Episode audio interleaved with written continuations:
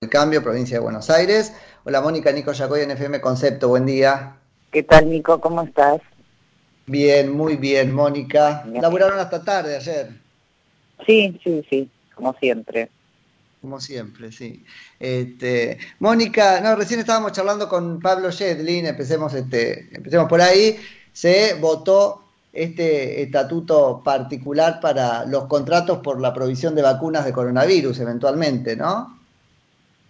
No, ay, la verdad, miren, yo admito que pueda haber, este, se haya instalado un terrible miedo al virus y que se haya instalado la idea que parece que no tiene, no se, no puede ser rebatido de que solo con la vacuna podemos este, volver a la normalidad. Ahora, que Sedrin como miembro informante justifique eh, que las cláusulas de confidencialidad en beneficio de los laboratorios signifiquen que los que se van a ver la vacuna no puedan acceder al conocimiento de lo que le están inyectando, es como mucho. Eh, por eso él parece que está enojado, porque no sé, hay unos tweets que, donde dice que yo propagandizo otras cosas, pero en realidad lo que les destaque es que hay normas internacionales que obligan a los estados a informar respecto a los que reciben cualquier paciente como cualquier prospecto de cualquier medicamento. Eso te iba a decir, Mónica, porque yo no entiendo, a ver, desasname un poco, es lo que uno podría encontrar en cualquier prospecto de cualquier vacuna que se pone. Es como básico, ¿no? Bueno. Por eso, pero no es más que eso lo que estás pidiendo, no, no estás pidiendo que diga tiene tantos gramos de tal cosa para que después alguien la, la este, replique, que en algún caso parece ser el miedo, lógico. Pero ¿cuál es la razón por la cual se reservan los laboratorios semejante eh, disparate. A ver, les dije, claramente, la declaración del CINCI en el artículo 37 eh, indica que en todos los casos, en todos los casos de información nueva, y esto es textual, debe ser registrado y puesta a disposición del público. Y hay una resolución de la Comisión Interamericana de Derechos Humanos, la número 4 de este año, que este, no pueden, o sea, que nosotros tenemos controles sobre los que nos dan.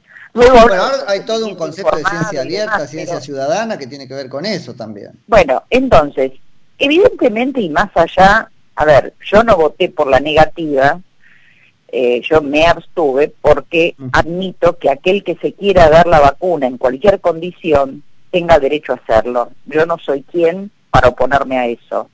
Ahora, no pueden declarar esto de interés público, que en medio de una pandemia seguramente después lo van a incorporar como obligatorio para personal esencial. Eso te iba a decir, o más que esencial, ya, estarás en ese brete teniendo que votar eso. Bueno, entonces yo, miren, hay muchas cosas que ayer, el tema de los controles de los que hablaban, eh, que también mereció una consideración. A ver, los controles son ex post, y nosotros, mientras tanto, le estamos garantizando a los laboratorios, por eso hablé de la dictadura extorsiva de los laboratorios, le estamos garantizando que cualquier consecuencia que se produzca a partir de la aplicación de esta vacuna, el Estado argentino se hace corresponsable eh, de las consecuencias junto con los laboratorios. Y los laboratorios no tienen riesgo. Nosotros le garantizamos el riesgo a los laboratorios. En un proceso donde todavía no sabemos a ciencia cierta cuáles son las consecuencias de la vacuna, porque yo no soy antivacuna, ¿eh?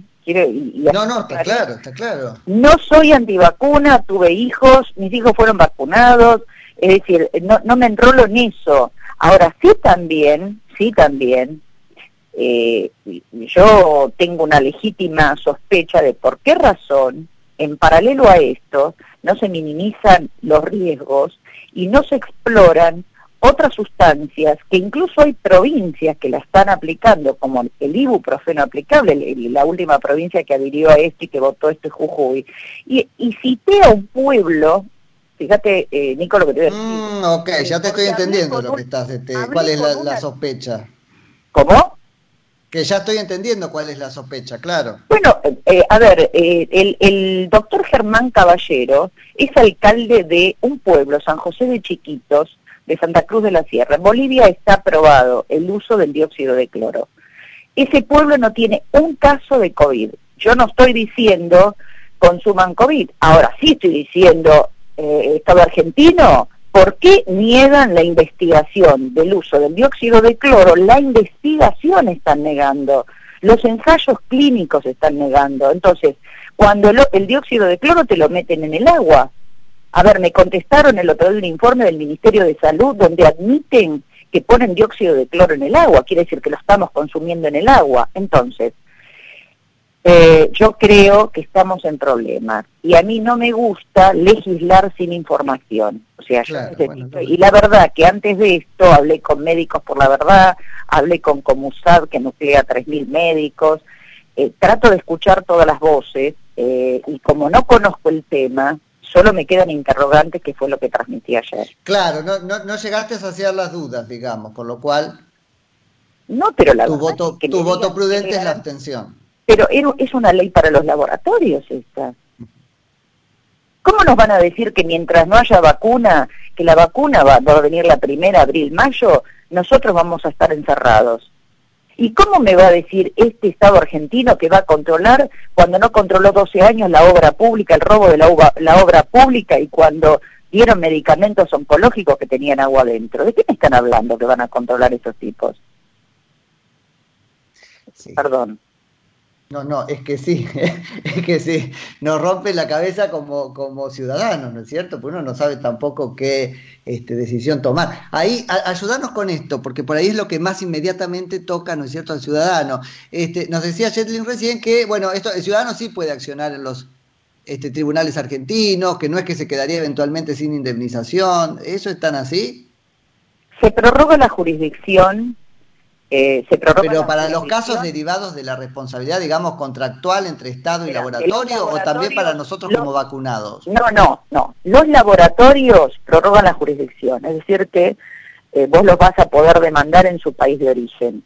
Los daños que se generen acá, consecuencia de la vacuna, cualquier argentino lo va a poder, este, tiene, tiene por supuesto la justicia argentina haya justicia, la justicia argentina.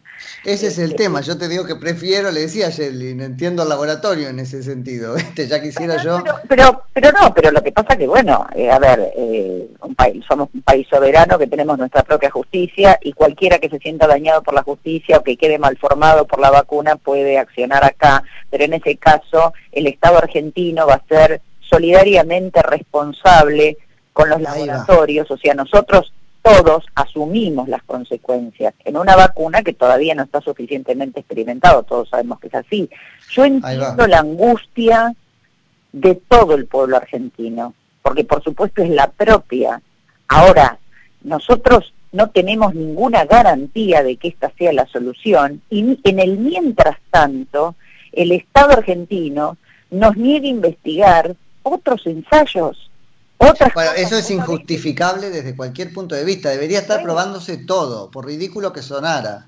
Pero, pero a ver, yo no puedo, no puedo decir que tal cosa es falso o es verdadero si no hay un ensayo clínico este, y no hay una investigación. Cuando vos escuchás a los médicos por la verdad o los médicos de, de, de, esa organización, por supuesto que te hablan de a ver, si vos hablás, el otro día escuché una médica de Bolivia que tiene documentado 1.759 casos, con la ficha clínica nos mostró, eh, con las declaraciones de las personas que fueron recuperados con dióxido de cloro usado como corresponde. Bien, yo tengo que escuchar eso también. Entonces, cuando escucho eso también, digo, ¿por qué el Estado argentino no permite explorar eso y es más, hay médicos que la verdad que lo están usando y le están allanando, los están persiguiendo y hay farmacias que estuvieron vendiendo eso y eh, las denunciaron. Entonces me pregunto, ¿por qué en lugar de eso no se investiga y se dice no por tal razón? Ahora, yo quiero escuchar a todas las voces, yo quiero saber si acá es una extorsión pero no solamente en este país, a nivel mundial de los, de, la, de, los laboratorios que sabemos que existe, porque corre mucho dinero. Mira, ayer un diputado por, por decoro y por ética, no voy a ver el nombre, me dijo, qué bien que estuviste. Y le pregunté, vos seguro, le dije, vos seguro que votás a favor de esto. Y me dice, sí. Y le dije, ¿cómo me decís eso? Y porque esto es política. Claro, no, bueno, te das cuenta. Bueno, entonces, ¿sabes qué? Esto es política, esto muchas veces es plata, sin acusar a nadie, porque obviamente todos, incluso a ver, esto fue transversal, todos estuvieron de acuerdo con una abrumadora mayoría en votar Mal, sí, sí, sí. Eh, yo no, digamos, me parece perfecto que cada uno eh, vote a conciencia. Yo voté a conciencia, no puedo votar. Ponele que hasta sea por miedo, Mónica, pero el legislador no puede ser temeroso al, al discernir y votar.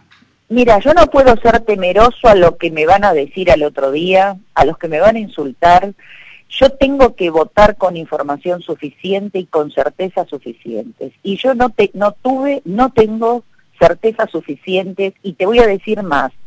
Si yo no soy capaz de aplicarme una vacuna en esas condiciones, sin suficiente investigación y sin saber qué tiene y las consecuencias, no puedo votar eso para el pueblo argentino.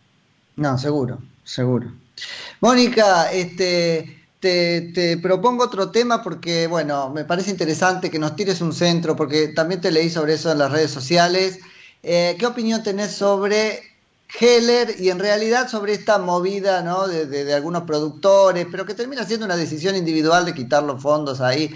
Porque, bueno, es un momento complejo y sí nos interesa pensar un poquito sobre qué cosas este, son una, a ver, ¿cómo lo ponemos? Una actividad posible, ¿no es cierto?, de, de, queja y, de revancha, y que es la antidemocracia. Ah, me parece que han hecho de esto un, nivel de exageración, es decir, que los productores o que cualquier cliente del banco credicó, por la razón que sea, decía, decida cerrar la cuenta.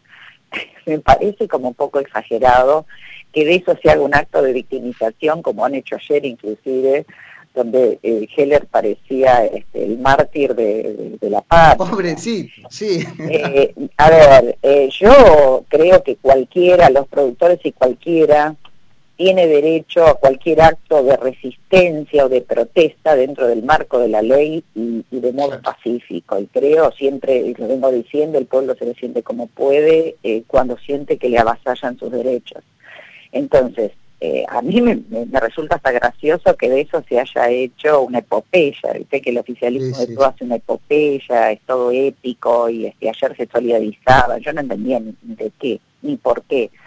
Eh, ya, bueno, creo, creo que creo que es parte del acting que hacen eh, y yo creo que si alguno se siente perjudicado por la política de este gobierno, me parece fantástico eh, que en el plano cívico eh, genere y sea creativo para generar acciones de resistencia eh, cuando considera que sus derechos son desconocidos, son avasallados. Porque además es peligroso, si no, ¿no es cierto? Digo, es un momento donde estamos enojados como sociedad, hay pequeñas valvulitas, como por ejemplo esta, que hay que dejar correr, porque si no, seguimos acumulando enojos, no está bueno el momento que estamos viviendo. Yo no sé si en general, digamos, la política está al tanto de eso.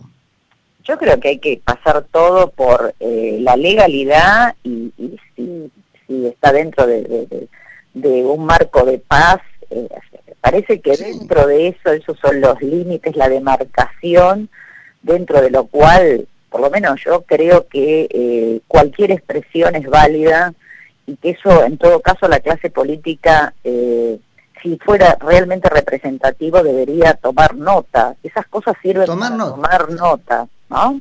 Y para eh, corregir políticas que quizá no sean las adecuadas y también eh, escuchar, pero bueno, acá de, en lugar no obturar estas cosas, porque es grave obturarlas. Digo, hay gente incluso de la oposición legitimando la posición de Heller. Bueno, por eso yo creo que cada uno es libre en un marco democrático de expresar sus ideas.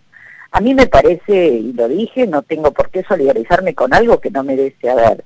Eh, si alguien recibe una amenaza de muerte, o yo me solidarizo, pero la verdad que acá no veo la razón para solidarizarse y no entiendo las solidaridades de la oposición eh, cuando los productores dicen vamos a cerrar la cuenta y nos vamos a otro banco. Eh, estamos en un país libre, me, parece tan chato, eh, tan, tan chato todo esto que, que hasta me resulta raro que estemos hablando de esto.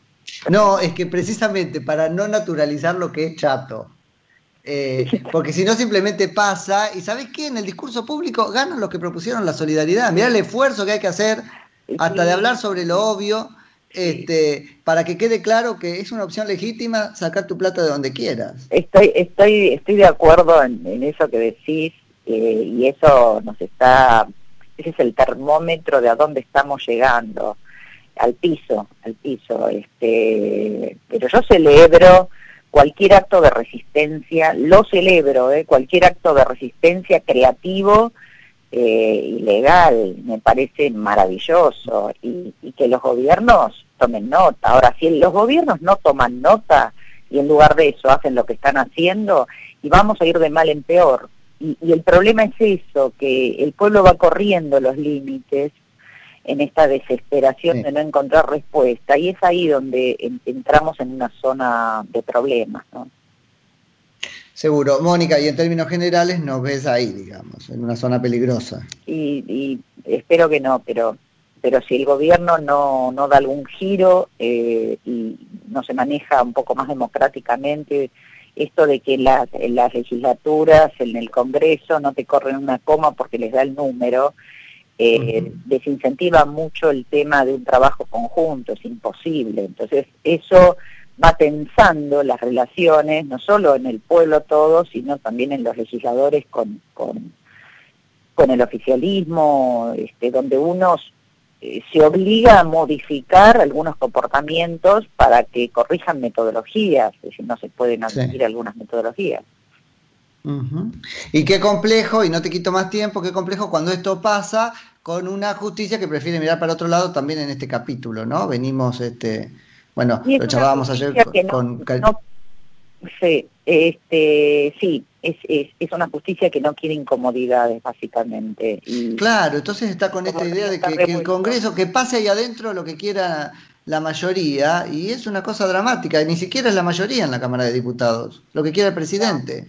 No, eh, por eso, bueno, eso va a ser apelado, la, vos te referís a la medida cautelar que nos han rechazado en la sesión donde no, estábamos pero no estábamos, eso va a ser apelado, eh, yo soy respetuoso de los, de los fallos, va a ser apelado, es una sentencia muy deficiente eh, y es una justicia que no se involucra en el tema porque es incómodo. Y a río revuelto, como la justicia muchas veces no sabe para dónde el río suena, prefiere, preservarse, exactamente.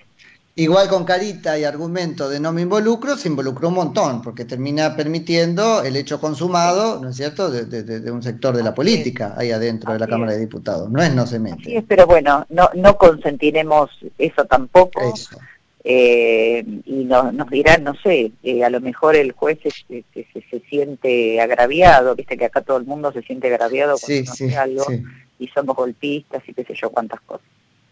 Así es. Mónica, te agradezco como siempre la charla, que tengas un lindo día. Un gusto hablar con vos, que tengas lindo día, Nico. Un beso. Mónica Frade, que es diputada nacional por la provincia de Buenos Aires, la coalición cívica en Juntos por el Cambio. Concepto 95.5. 95.5. Periodismo NFM.